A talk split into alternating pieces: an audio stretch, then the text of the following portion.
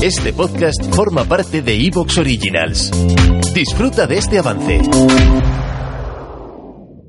El más allá, ufología, arqueología imposible, encuentros cercanos a la muerte, esoterismo, misterios y ciencias de la frontera que nos llevarán a otra dimensión.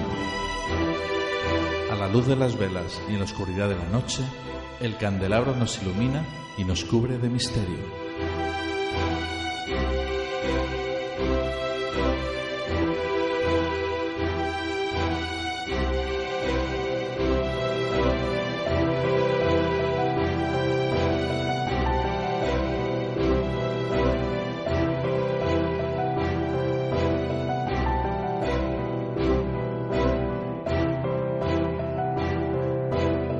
Aquí comienza el candelabro.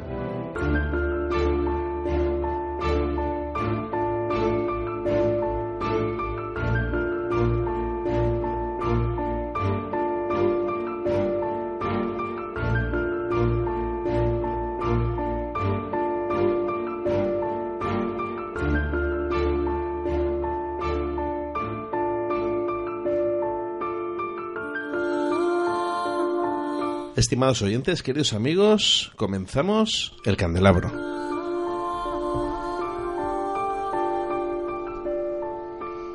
Comenzamos este espacio muy bien acompañado en esta ocasión eh, con todo el equipo casi que al completo del candelabro. Tengo aquí a mi derecha, bueno, primero las mujeres, a mi izquierda, Quiteria Méndez, muy buenas. Hola Fernando, buenas noches. También a mi izquierda tengo a Nacho Mirete. Nacho, Buenas noches. Muy buenas noches. A mi derecha tengo a Juan Antonio Sosa. Juan Antonio. Buenas noches, Fernando. Buenas noches, Queteria. Buenas noches, Nacho. Y tengo otro invitado aquí. bueno, un invitado no, es otro colaborador más. Yo ya lo considero un colaborador de esta casa y con quien vamos a hablar esta noche de un tema apasionante. Vamos a hablar de símbolos, signos y mitos. Para ello tengo aquí a un pedazo de antropólogo, humanista, eh, estudioso, investigador, escritor.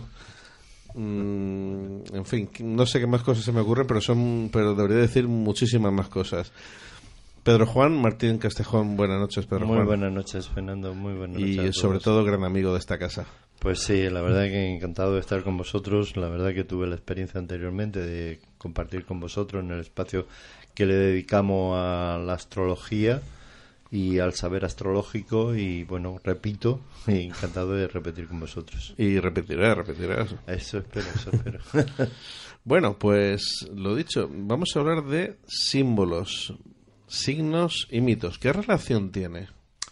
Bueno, hay que partir de, un hecho importante desde el punto de vista antropológico, y es que eh, nuestra naturaleza mental eh, no ha hecho que hayamos llegado, pues esto, hasta el siglo XXI, eh, en un aspecto mental que es muy interesante, y es decir, nosotros mentalmente somos buscadores de significados. ¿Por qué somos buscadores de significados? Porque tenemos que encontrar de alguna forma el sentido a todo aquello que de alguna forma vemos, identificamos o de alguna forma nos correlacionamos con ello. ¿Por qué?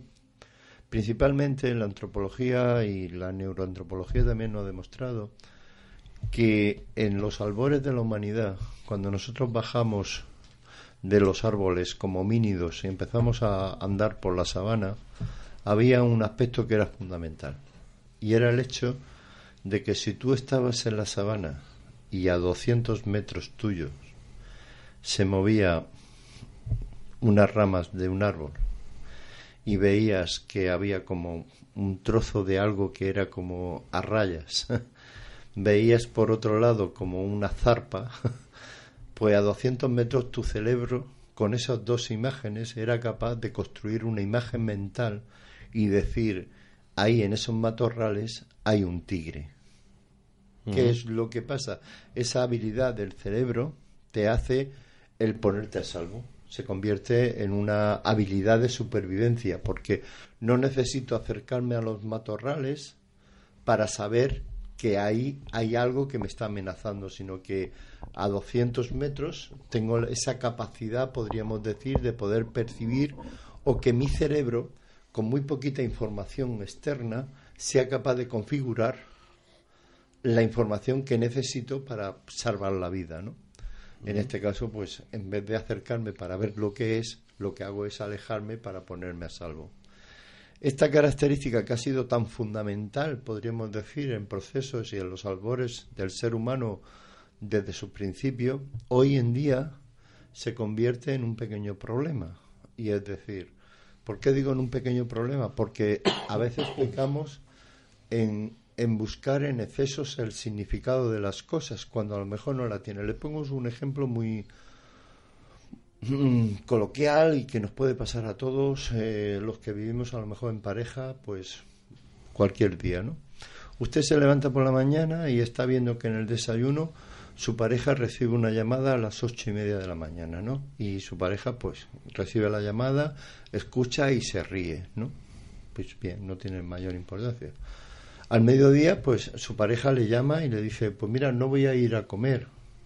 Pues vale, pues se me ha juntado problema de trabajo y no voy a comer.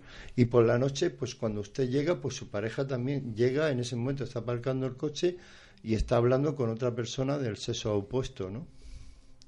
Claro, nuestro cerebro es capaz de coger los tres acontecimientos e hilvanarlos de una forma que construimos una película.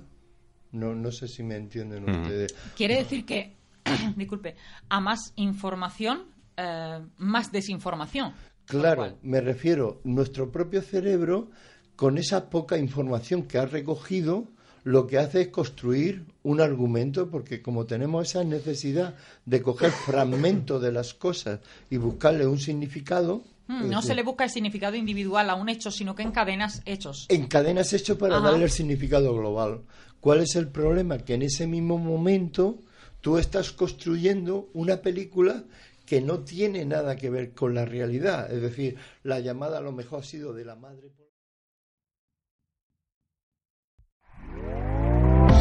¿Te está gustando lo que escuchas? Este podcast forma parte de Evox Originals y puedes escucharlo completo y gratis desde la aplicación de Evox. Instálala desde tu store y suscríbete a él para no perderte ningún episodio.